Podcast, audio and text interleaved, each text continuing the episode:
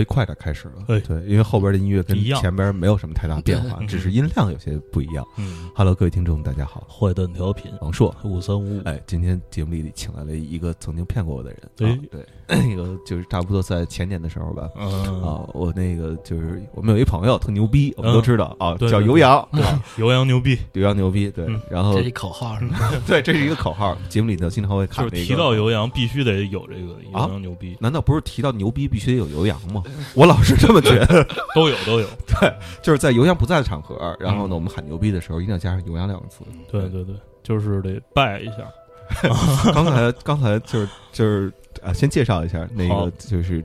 当当时有一人骗我说嗯那个说，呃，我们这儿有一米其林晚宴啊，嗯我就傻不愣登去了啊，去了之后看，哎呦，我操，这音乐那环境布置的那叫一个好高端，高端，嗯我操！然后哎，吃的吧东西不光高端，而且呢似曾相识，有一种哎得炸物的感觉，你知道吧？嗯。啊，对，然后说这都是什么呢？就？跟做梦似的，对，感觉哎呀，特别像煎饼，哎呀，特别像是那个沙县小吃。嗯，啊，后来发现就是 啊，就是用二十五人均餐标有二十五那顿饭，呃，差不多吧。差不多啊，人均差不多二十五块钱的餐标，完成了一个米其林一样的享受。米其林级别的 晚宴，对，嗯。呃，重要的就是那个整个下来之后，我估计到现在为止，可能还依然有人是蒙在鼓里的。嗯，虽然那天就是揭晓了，但是后来我跟这个晚宴有人吃到一半就走了，对一块儿吃一块儿吃饭聊天的时候，哎呦想起那顿晚宴如何如何。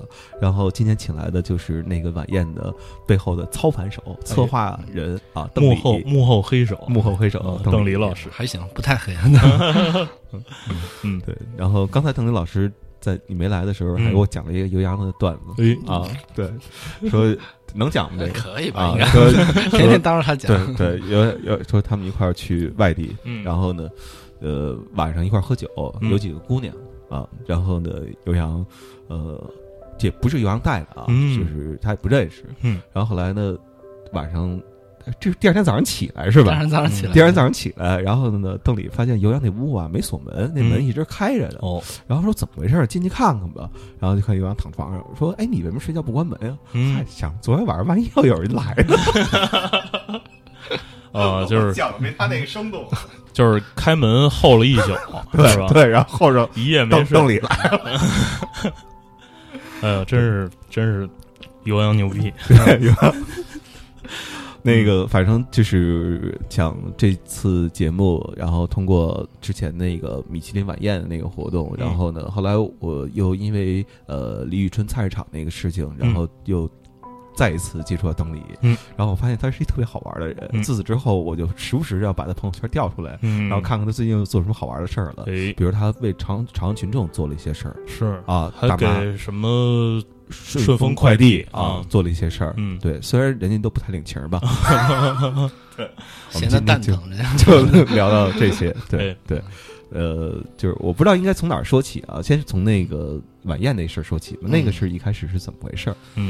呃，其实刚刚咱俩聊了嘛，就是说，其实跟艺术圈打交道也也有些年头了嘛。就我嗯觉得艺术圈一直有一个特别不成文也特别好玩的一个规矩，就是比如说谁谁展览了，嗯就是一定要开幕，开幕呢一定要有酒会，哎，酒会完了呢一定得就是有钱点的就整一个对吧？就是那种像模像样的晚宴对吧？嗯没钱呢可能就门口撸个串吃个火锅，嗯，就这种感觉吧，包括很多的这种大型的机构啊，年底一定要做那种什么晚宴啊，什么等等啊。就有大宴宾客，对，就我觉得做这件事主要是两个灵感吧。第一个就是说，我觉得参加那晚宴吧，来来回回吧，我发现每次见的人都一样。嗯，就是我后来还跟他们说过，我说干嘛你们不在年头直接举办一个那种。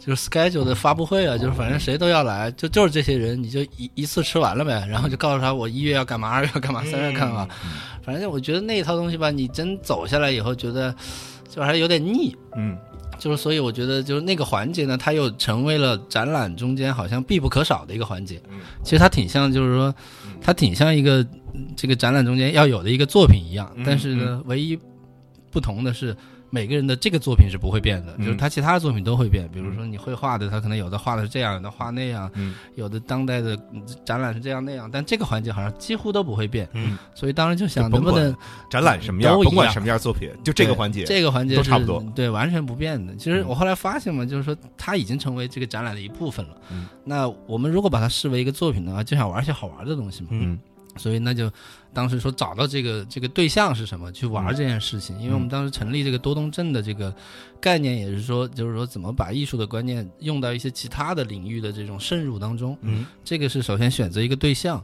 嗯第二个就是趣味嘛。嗯趣味来说，其实有时候在艺术圈，其实你你们也应该蛮认识蛮多这种人的。嗯就前些年可能还是个屌丝呢，嗯突然这些年摇身一变，开始变成一个像精英的样子，哦，对吧？这个其实还有一个一个事情就是。呃，我最开始喝红酒的时候，嗯就是说那个时候也简单来说，跟开始接触艺术一样，其实就是为了装逼。嗯嗯，然后就有有有有一个就不认识的朋友开了一瓶酒，嗯然后就喝着喝着，因为当时觉得那个朋友不是很有钱，哦，然后就觉得说这酒肯定就是那种一般的，或者嗯。就一个特别日常的一个一个场合，比如就像咱们仨在家里说，哎，开瓶酒喝吧，嗯。然后就开了一瓶，然后一喝，哎，觉得这酒不好喝，这酒太难喝了，嗯。然后呢。后来那那那哥们说：“我操，这这酒挺牛逼，别人送的。”然后上网一查，因为那酒六千多一瓶。嗯呃，这这个其实就是说，当我们吃，我就想嘛，当我们吃很多东西，比如吃米其林啊等等啊，其实很多氛围啊，它早就变成这个东西的一部分了。嗯你很难就是说从把这个对食物单纯的评判从这个这个所有的元素中摘出来，比如说你在一个餐厅的环境啊、音乐啊、服务员长的样子啊，甚至他给你倒酒杯的样子专不专业，都已经成为一部分了。所以我觉得这些东西是可以被掩饰的。嗯。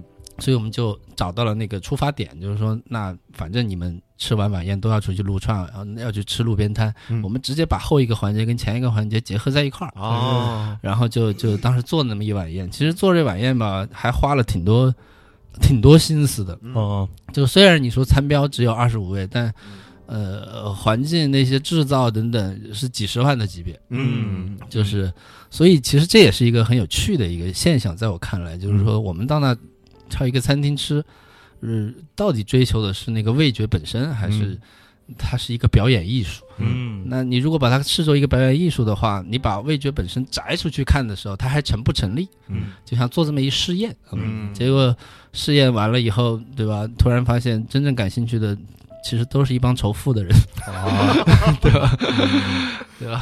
嗯。对，其实就是呃，就是因为那个晚宴我没出席啊，没嗯。没有接到邀请，嗯。然后找阿油要。对，然后后来我在反观这个案例的时候，嗯。我我我我是发现，就像刚才邓邓黎讲的，嗯。就是说让这个可能呃，最后我们理性分析，然后觉得这个重要的东西，然后让它重要，嗯。然后让那个不重要的东西，可能就是把它的成本可能呃压低，然后就是呃按照这个事情在人们观念当中的这个权重，然后把它这个这这种配比给做出来，嗯。然后最后发现可能就是该达到的效果也都达到了、嗯。啊，然后就是那些不重要的东西嗯确实不重要，嗯，哎说完了，哎嗯说完了，你现在发现了吗？嗯他有点孙东东上身了。哎翻译了，对。对我尽量想着说的怎么平实一点。因为你来之前的时候嗯，他来之前的时候说嗯那个就是就是说，呃，就问聊什么，嗯我就聊你做过的项目。哎然后他说：“你放心吧，我说话不会太松东 松东东的，也不会太优雅。对，对嗯因为东东是我特别好的朋友，他是负责把我把我做的事情呃给理论化，嗯。或者是就是让他有形而上的东西。嗯，对，下回你可以找他做这样的事儿，我觉得。对，因为你刚才提到一个词，我还记得上次你们嗯。公会聊的时候说得嗯反过来，你你说话尽量简单一点，然后你们俩不停的在翻译，是吧？对，我们刚刚还聊这个问题呢，嗯。说我我就是说很多人喜欢把拉屎说成拉康，嗯，我是喜欢把拉康说成拉屎的人。啊，哎，拉康是一什么哲学家吗？还是还是一什么文学家啊，不重要。啊 我都知道有一叫康德的啊？啊，纯粹理论批判是嗯是是他吗？我我记不记不太清了啊我就记得康泰克，啊，聊什么？聊什么？我打电话给东东啊。嗯，对，然后而且那个晚宴，我觉得就是最出乎意料的那个部分，嗯。其实是音乐部分。嗯，音乐就像刚才咱们现在听到的这背景音乐一样哎，特别氛围，，对，但是谁做的呢？嗯。咱们有的认识曹阳，哎，曹阳有乐队出口 A，可能有人嗯。听过，是那种有点工业对，偏金属一点点的那样的感比觉，较硬，比较硬的那种、嗯。那种东西。然后，但是他做出来这样的东西，首先这让我觉得当时就觉得哎很不可思议。对对对，后来呢，等到就是这这这个饭中间有一个差不多休息的时间，然后嗯呢、是呃主创啊什么的去讲讲这个概念怎么来的，嗯，然后才得知。都是他把那个小苹果啊、什么什么老鼠爱大米啊这样的歌曲放慢香水有毒，香水有毒，嗯放慢好几倍的那个速度，然后重新演奏出来的。呃，对，然后但是呢，所有人都把它会当做极简音乐。嗯。就跟现在听到这挺像的，我觉得。挺像的对。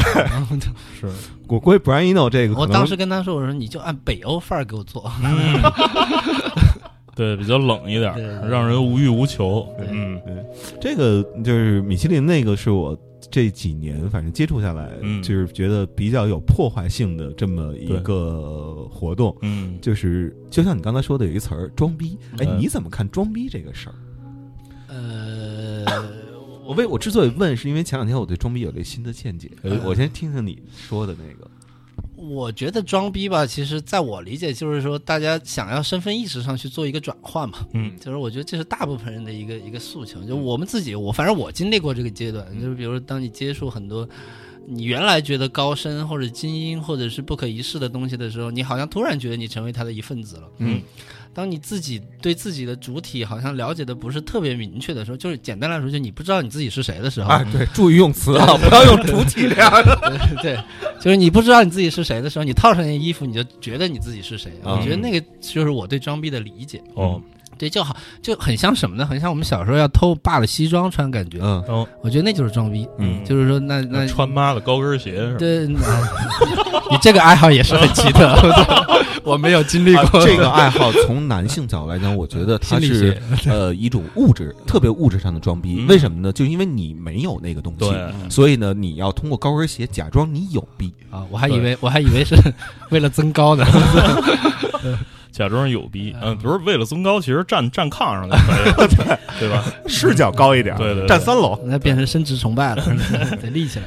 对，因为就是其实就是想那个钻到另外一种可能自己，比如说男孩儿，他嗯他他是一男的，然后自己的母亲只是一女的。当然，这个小男孩儿可能他对男和女这种差异可能还呃了解的没有那么透彻。嗯啊，可能好多小男孩儿小的时候都被都曾经被妈妈带到过工厂的女澡堂子那去、去洗澡去。嗯当然，那个我我我我记得我被带进过女澡堂子，嗯但是那个具体我看到了什么已经记不清了啊啊。当时里边雾蒙蒙的，嗯，然后也没有 iPhone 啊，情深深的 油蒙的。对 对，然后嗯，就是想想想要试尝试一下那那那是种什么感觉？啊那感觉如何？啊！我觉得当时小时候都没有这种感感觉，嗯，但小时候我第一感觉是抗拒哎，啊，就是爸爸给自给给自己带到男澡堂子的时候嗯不抗拒，嗯，但是呢，就是我也挺抗拒的。是吗？但是妈妈给带女澡堂子，尤其是比如说啊，嗯，有的时候我不明白为什么妈妈还要给我带到女厕所嗯啊。现在想想女厕所这件事儿，我一点都不抗拒。嗯 我到这个年纪了，如果我做进女厕所，嗯我觉得不抗拒。为什么？因为女厕所都是关起门来嗯干自己的事儿，嗯不像男厕所，有一帮人是站成一排干自自自嗯自自己的事儿。对他还没有那么明显，对，所以我觉得倒还好。但是不知道为什么小的时候，我还问问过我妈，嗯我说为什么你老带我去女厕所，我不能带你去男厕所？嗯哎，我说这是个什么道理？啊我妈说这个道理你长大就懂了。啊，那现在其实你懂了讲的是那种儿童的你的身份意识还不用那么强烈嘛。对嗯对。性别意识也不用强烈嘛，对。对你其实简单来说就是你在未成年之前，你都是个孩子，嗯。孩子是拥有很多自由的，嗯。对吧？对对，接着说回来，你对张逼的理解吧？啊，张逼的理解是因为我前两天我那个看呃陈丹青的局部第二季的时候，说实话，第二季我没有觉得第一没有第一季好，我觉得没有第一季好。嗯好看啊，嗯这当然这是我的问题，不是陈老师的问题。对对对，对，然后呃，所以看着看着我就睡着了。嗯等睡着了之后呢，一醒来之后发现呢，哎，嗯节目并没有完，因为嗯就二十多分钟，但那嗯二十多分钟之后还会优酷还会接一个节目，对对对，就是他的一个访谈，就是做这个之前在潮做的一个发布会，嗯，他有答答那个台底下那些就是大学生，大学生问大学生，对嗯然后他就说说，其实这个节目吧，局部吧是为了干嘛的？嗯说有人说觉得局局部长知识，说错了啊，我根本就没有什么知识，他啊谦虚嘛。啊然后说为了什么？我说这他自己就说说局部就是为了装逼的。嗯。啊。后来他对装逼这词有了全新的理解，一开始以为是个骂人的话，嗯。后来发现不是，嗯。装逼是一种努力的一个象征。嗯。啊就是当我们没有拥有这东西、不了解这东西的时候，嗯。通过这么一个节目，嗯。能够让我们在陌生领域树立起一点点的自信。嗯。嗯。啊！我觉得这个对装逼的这个理解啊，虽然是我第一次听说的这个，但是我感觉不错嗯啊，有点狂。啊，对就是未知的向往。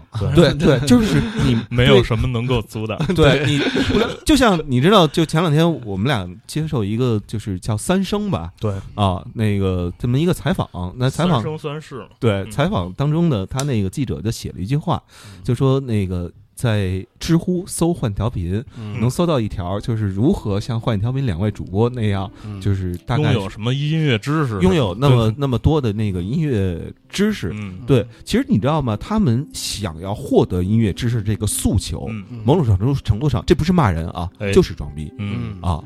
就是因为在我小我我第一次听“装逼”这词儿，嗯。是听类似于小何嗯还是万晓利嗯这样的人跟我说的。那你想，那都我都十几岁，嗯就将近二十岁了，嗯在之前我根本没有听说过“装逼”嗯这个词。北京骂人的语境当中没有这个词一般就是傻逼、装丫子，他们给我装丫子的，。对，然后下一句，孙子。我第一次听“装逼”这个词儿，因为南方确实没有这个词儿啊。嗯我第一次听是听我们一呃一个宿舍一东北哥们儿说啊，不不，山东哥们儿，啊他说什么“装逼遭雷劈”是吧？啊哦，对对对莫就莫装逼，装雷装逼遭雷劈。遭雷劈，对对，我说那这这那个其实是来了北方以后才知道这个词儿。嗯，对，那你要是这么想想，其实现在那种满大街的，就是也不是满大街的，啊就是满满互联网的这种什么知识，词汇？对知识分享，嗯，呃，其实都是给人装逼用。对呀，对，对对，嗯我觉得我我们马上那个、嗯下个月我要策划一个展览，就是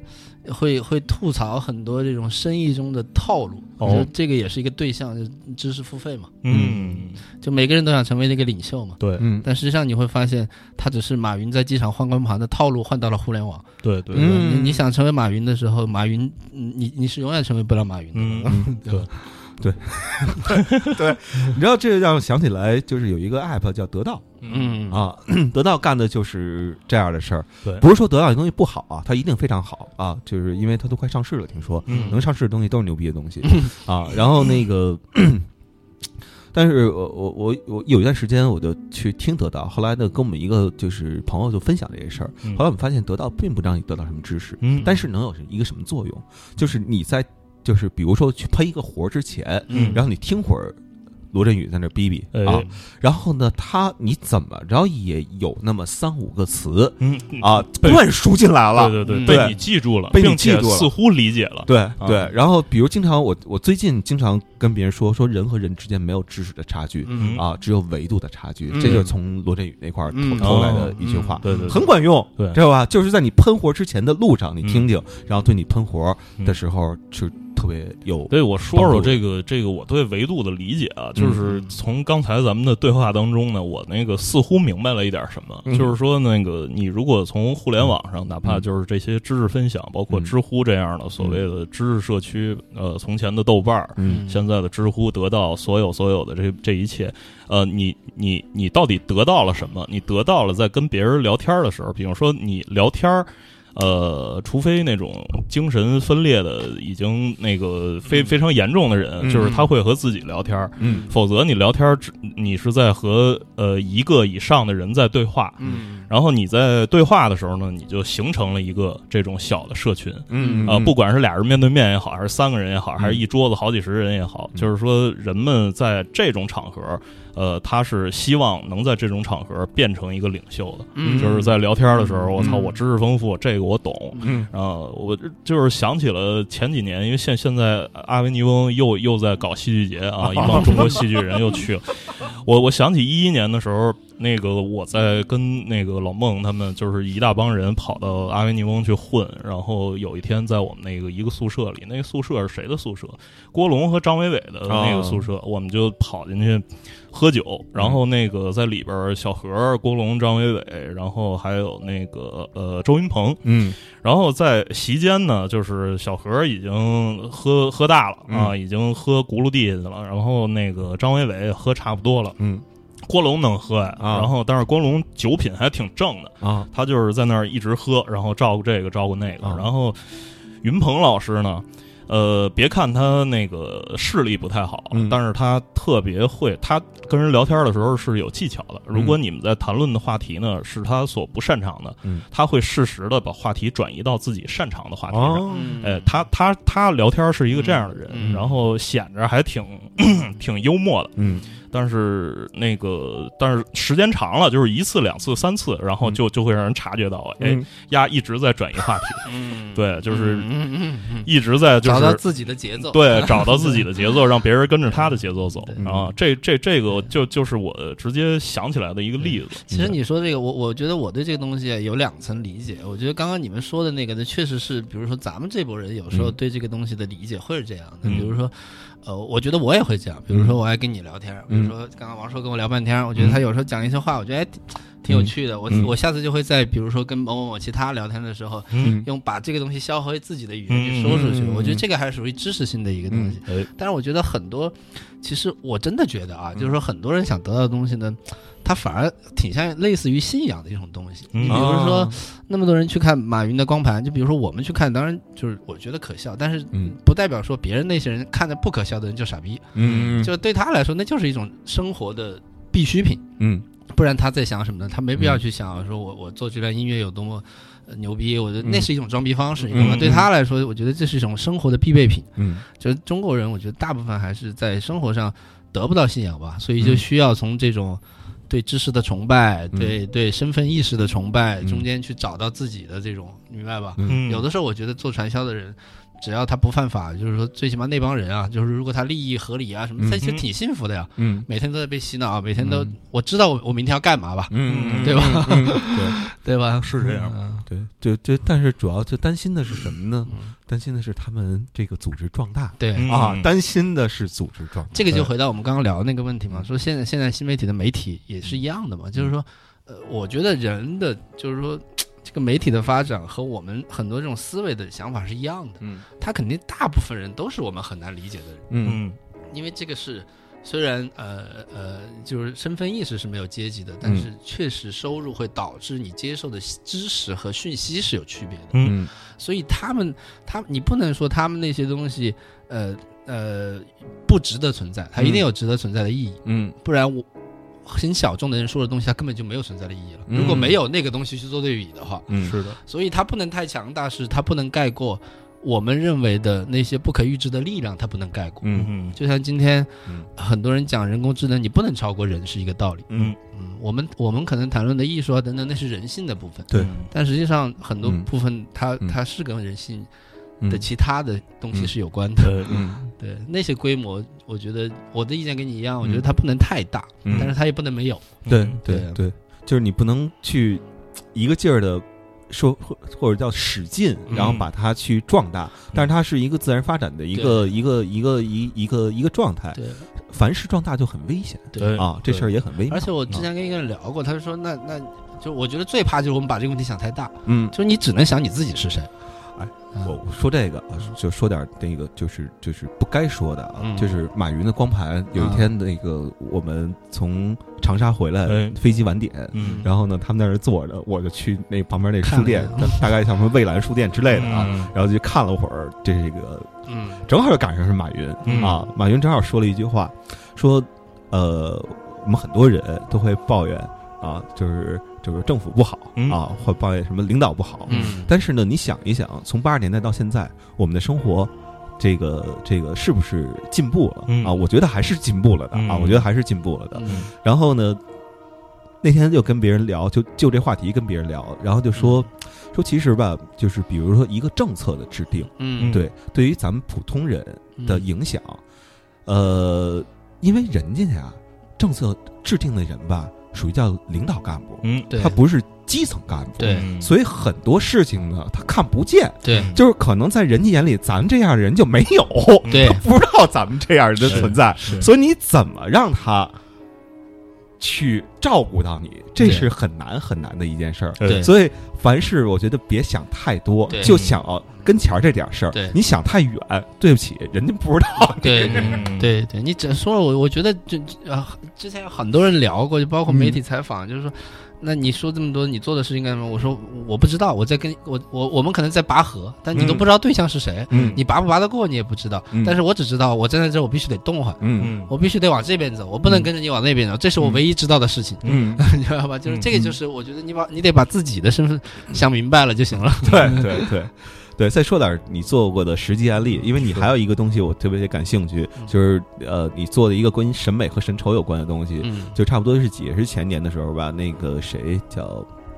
海南椰树椰，去年去年去年椰树椰汁换了一套新的包装啊，所有人都说那个包装特别特别丑，对，中国最丑的这个产品包装设计。对，然后呢，你就把好多小卖部产品做了一下重新的包装。对对对对，这个是一个什么样的？那件事情做完以后，跟我们初期想的是一模一样的。其实我们在做那件事情，是想谈论的问题是没有所谓的美和丑。嗯。就是那只是，就像我们刚刚聊嘛，前些年刚木吉刚出来的都觉得它叫美，嗯，那只是你眼球视觉经济的一种判断而已，嗯，但是你可能三五年以后你就觉得大家都在用了，觉得它丑了，俗，对，就俗了，所谓的俗了，所以所谓的美和丑都是你在当下的判断，嗯，这就是很多人会把艺术会理解为它仅仅是美和丑，哦，你懂吗？就是比如说我们之前转过一个很多就是。那种艺术品，你突然就会发现一个跟艺术毫无关系的人，嗯，他可能只是挺文艺的，看过很多呃国外很好的艺术，他就会说这东西好吗？这东西美吗？嗯，其实你心里就会就反问他一句：难难道艺术讲的就是美吗？嗯，对吧？因为什么呢？我觉得这里有。有一个，我有我同样的感受啊，但是我我想过这个问题，因为从小我们上的没有艺术课，对，我们叫美术课，对，然后呢，慢慢慢慢，然后呢就把美术跟艺术等同混为一谈了，然后所以就说，哦，你不美，那就不叫牛逼的艺术，对，会有这样一个感觉。对，回到这说，就比如说我们当时就有一种那种，其实我觉得那个很像一个我对行为的理解，就是说我们就会把其实找了很多范本，就当时这个事情是跟那个。广域还有 Node，就是那个两个很好的平面设计师讨论这件事情嘛，就是说我我说其实他们想要的东西，他们现在主流认为的美就是这些东西，比如说北欧的阿克尼啊什么什么之类的翻出来，嗯，OK，你把这些东西给我套用到方便面，套用到椰汁，套用到这个上面去，我说如果按大家真的只是对视觉上的美的认知，它应该是成立的，嗯，对吧？就是说这个东西直接消费升级了，如果你们把消费升级理解就是换个包装的话，那它就是消费升级了，嗯，但是。实际上做完以后，你会你可以看大量的留言，这个跟我们想象特别像。他们完全不去看这个文字，他们只看这个图片。嗯，因为我们文字里都提到了，我们文字里举了一个比喻，就是一个从小其实是喝胡同里的酸奶长大的人，突然有一天摇着一杯红酒跟你说：“哎呀，有氧吗？”这个我没说，你知道吗？对，就是其实就是那样一个状况嘛，就是就是，然后你你突然就会发现，很多人又跳出来反过来看这个照片，他完全没有看文字，因为我们只是做了这种所谓的语境上的类比铺垫，他们直接就会说，他说这个东西美吗？这个东西不是我回忆的娃哈哈，也不是回忆的椰汁椰汁，反而那些人会以前骂那个椰汁很丑的人，会突然会站到岁月的队伍里，来来 diss 你，你明白吗？突然你会觉得啊，这就是我们。跟我们想象的是一样的，哦，嗯。明白吧？因为我们做这个事情，我又不是说真的要把这设计卖给叶树叶志，又不是要卖给他，对对，其实就是告诉你们，你们在这天天骂，骂完以后给你做出来以后，你又会觉得啊，这不是我岁月的味道啊。对，就其实这是一个挺有趣的事儿，你明白吧？其实其实是一种实验，嗯，对，其实我们做的很多事情都是实验，就是说，我们是希望通过这种实验吧，你最可以就是就像我们最前面讨论的那个问题，就是你先把你自己的主体性，就是你自己是谁，对。你先想明白，然后再来讨论这些事儿。这就是我其实现在其实我没有什么特别烦的事儿，但是我有一件比较烦的事就是。我们刚刚聊嘛，就我挺他烦，现在就是这种新媒体这种碎片，突然会对一个事情形成一个强有力的结论。嗯，我们刚刚因为聊到那个我不是药神，嗯，对，那电影，对，因因为我没有看，我没有看这些东西，我觉得我以前受过这种迫害。嗯，就比如某些电影，你突然看一堆影评，觉得它特别差的时候，你去看，好像也没有那么差。嗯，然后看一堆特别好影评的时候，也没有那么好。其实潜意识它有没有那么好，你自己都不知道了。嗯，就是按道理是，如果没有这些东西的时候，你会是在你自己唯一的标准做出判断。对对，它是六分还是七分还是九分？对，但是一旦有了这些东西，他给你抬到一百分的时候，你就会拿一百分的标准评判他。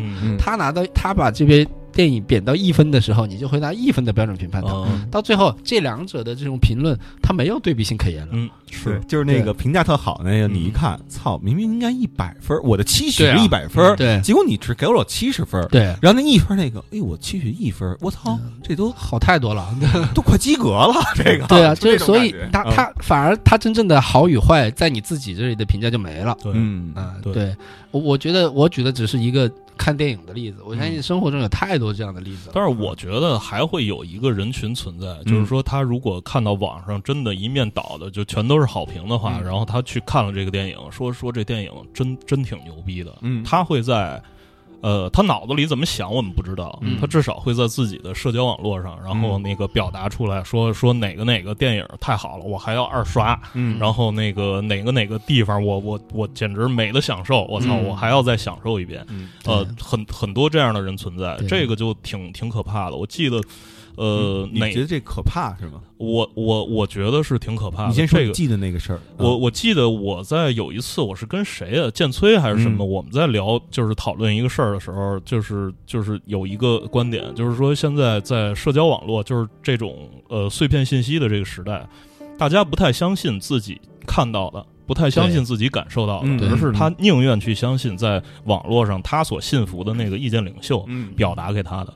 这个跟刚才咱们聊的那个，就是就是说，所有人都要去当这个意见领袖，这个其其实是有一个前后的一个逻辑关系。对对。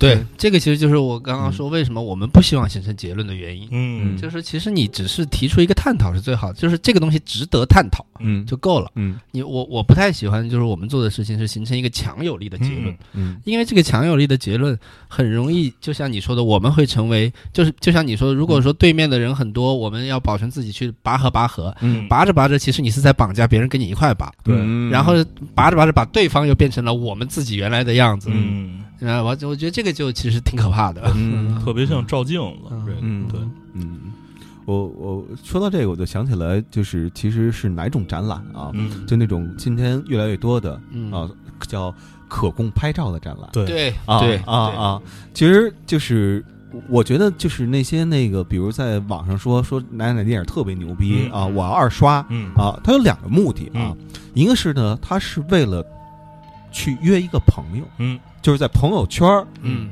啊，去约一个，咱甭管他为了约完了之后他要干嘛，嗯。啊，这是我觉得他是这一个动机。对，还一个呢，就是不自信，就是就因为有的人，比如比如谁是我见过的特别自信的人啊，就世界里没有没有别人，嗯，就是原来我们公司有一摄呃中国华宝一摄影师叫刘一伟，你认识吗？我好像听说过，听说过，对，因为他经常就是拍片儿嘛，有时候我们会采访一些类似于陈奕迅这样的人，嗯，然后呢，他去就问说那个陈奕迅是谁？嗯。啊，就是，然后后来见着完了之后，然后跟我们说，哎，他歌我好像还真在电台开车时候听过一首，叫什么几年我 我就忘了，对，他是这样一人，然后呢，看见一人人，这人叫何正东啊，是这个。就是他知道的人，但他没见过啊。然后呢，何润东吗？不是，是这样。那个活动啊，来的是何润东，何润东，何润东。对，但他知道他认识一个朋友是网友，叫何正东。然后呢，这么多年呢，他也没有去求证这几个字到底是怎么写的。他说：“哦，这哥们儿我认识，这哥们儿就是就是搞摄影的嘛。啊，哎，兄弟，操，来来北京出差了。”啊，也算吧。也没错，也没错，对，现在挺有趣的。对，就这种人，他是是是是，这是我觉得是充分自信的，比较自我，对自己的那一个领域特别特别那什么的，无所谓世界的外边的这些干扰。还有一些人呢，他是要追逐这个世界的干扰。是。对，对我原来认识在 mono 的时候，当时谈合作，认识的一个呃，就是那耳机，我记不记不住叫什么 Vincy 之类的，好像是这么一个耳机。然后就那种戴脑袋上，然后也没有就是说内置虾米，然后呢说那我能选歌吗？不能选，你所有的歌都跟着你的情绪，然后呢这里边有一个脉搏检测，然后呢根据你的脉搏去给你调整什么什么什么样音乐，然后我他妈的监视你的耳朵，对，监视你的内心，对，然后呢我就试了一下这产品，叭第一首给我放首痛痒，对你当时的 你当时的脉搏是又痛又痒，对对对，就像得了性病一样，对，我操，太。哦，太可怕了！太可怕了！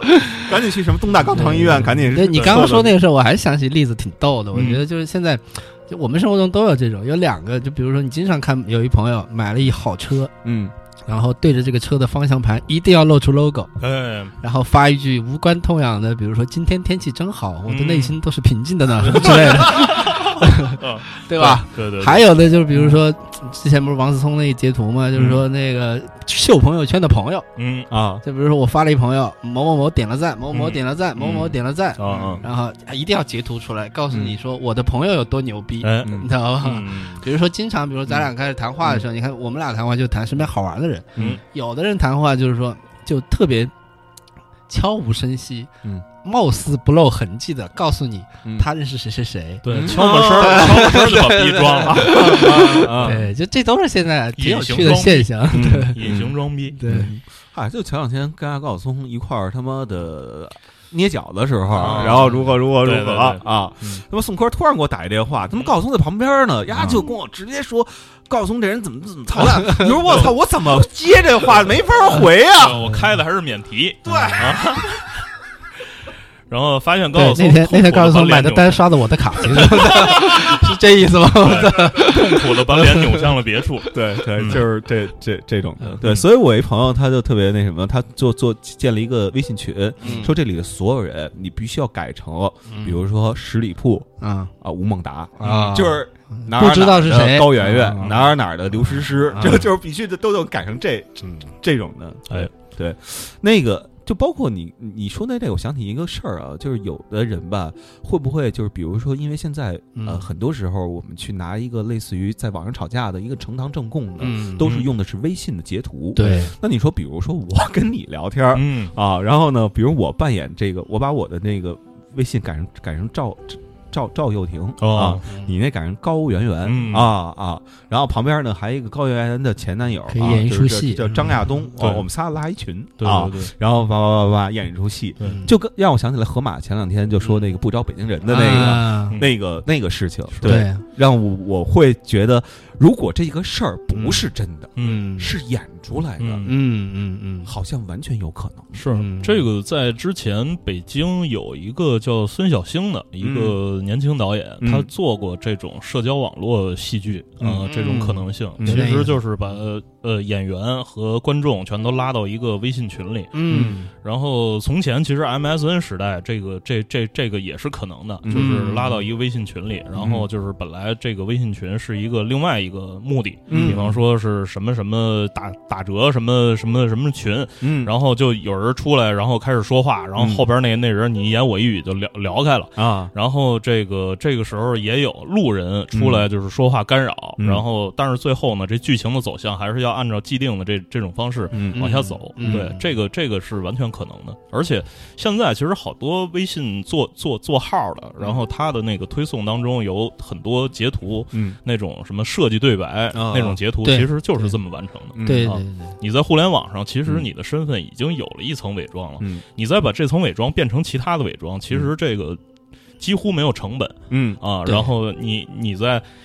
对，这这这就是好多骗子，你知道吗？就是就是从前我们俩都是又又说到游洋了 然后就在微博上有一个就是叫游洋，然后用的也是游洋的那个就是大大脑袋那个那个那个那个头像，然后就是什么在吗？然后就给你发一私信说在吗？然后那个我就说在，我说怎么着？你从国外回来了？他说是因为。真的，我就是那个尤洋说那个出出出趟国，然后出一差去。他在勾你的聊天节奏，是吧？然后他说是，然后那个我说那个那回来不忙的时候，那个一块儿出来喝点什么的。他说好。然后他说：“现在我在我哪个哪个机场，然后那个说我那机票好像那个超售了，然后有点问题，然后我我我得重新买一张机票。但是在国外呢，我这个支付宝也不怎么怎么怎么用不了。然后你能你能往我那卡里边？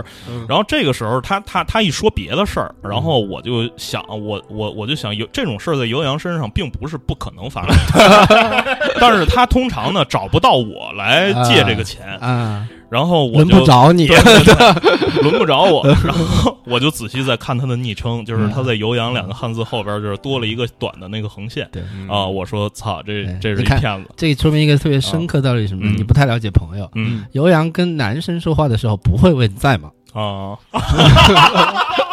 所以他跟我说这两个字，我基本上就可以判断他不是游阳了。那前两天我不是也遇上了一个吗？就是一块儿来我们，嗯，就是那个录节目，C C 啊。然后他说那个就是我现在在，就就这个人吧，还挺了解他，你知道吗？而且我。严重怀疑这骗子是我们听众，嗯，因为他听了期节目，知道这人长期在伦敦，啊，然后他说，哎，我现在在那个希斯罗机场呢，我的机票出了点问题，然后我就是登录不上我的微信和微博了。然后如何如何如何，然后我只能创建新号。嗯，哎，我说特别奇怪，我说那你为什么登？他说你我我这有一个 agent 的那个就是购票 agent 的电话，你帮我打一下，然后呢给那代理打一下，然后代理就告诉你就给你账户，你帮我把机票买了，我就能起飞了。我这还有一小时五点的飞机啊，然后我算了一下，我先查一下航班。首先那个时候吧。没有五点钟没有从西斯罗飞往北京的航班，这是其一。然后打电话给 agent，我说：“哎，你帮我，你你你你那什么，那个那个，你把你微信告诉我一下，然后我直接给你微信转账就完了啊。”然后呢，他说：“我们上班时不能使电话。”我说：“那他妈我给你打这个是什么东西？” 然后他不说话，他给挂了啊，特别严厉给挂了。然后后来那女的。就接着跟我说说，我都快我马上该起飞了，我操，你怎么见死不救啊？啊，我说，哎，你在西斯罗呢是吧？哎，你帮我看一眼什么什么什么那酒那柜台，现在那酒卖多少钱？你帮我拍张照片啊，你帮我带一个。然后那个不说话了。哎，我说你那个什么，你要不然说句话，你不要敲文字。然后也不说话了。对，我这个你说这个，我想特别，如果未来特别有趣，就是你比如说，你看这片子倒霉碰到一个特别严谨的人了。嗯。但实际上，如果看算法分析，它是可以算得出它严不严谨的。哦，嗯，就这个就好像好多以前那个什么中国移动、中国联通，就是说知道你的话费消费在一千以上，我每个月给你扣一块钱，你是不会知道的。对对。所以，如果未来当算法经济足够完整的时候，骗子们是可以算到哪些人会被骗到的。哦，这个是挺可怕的。对对。其实你说这个，其实艺术中有有有那个有一个那个艺术家，其实干过差不多的事儿。嗯。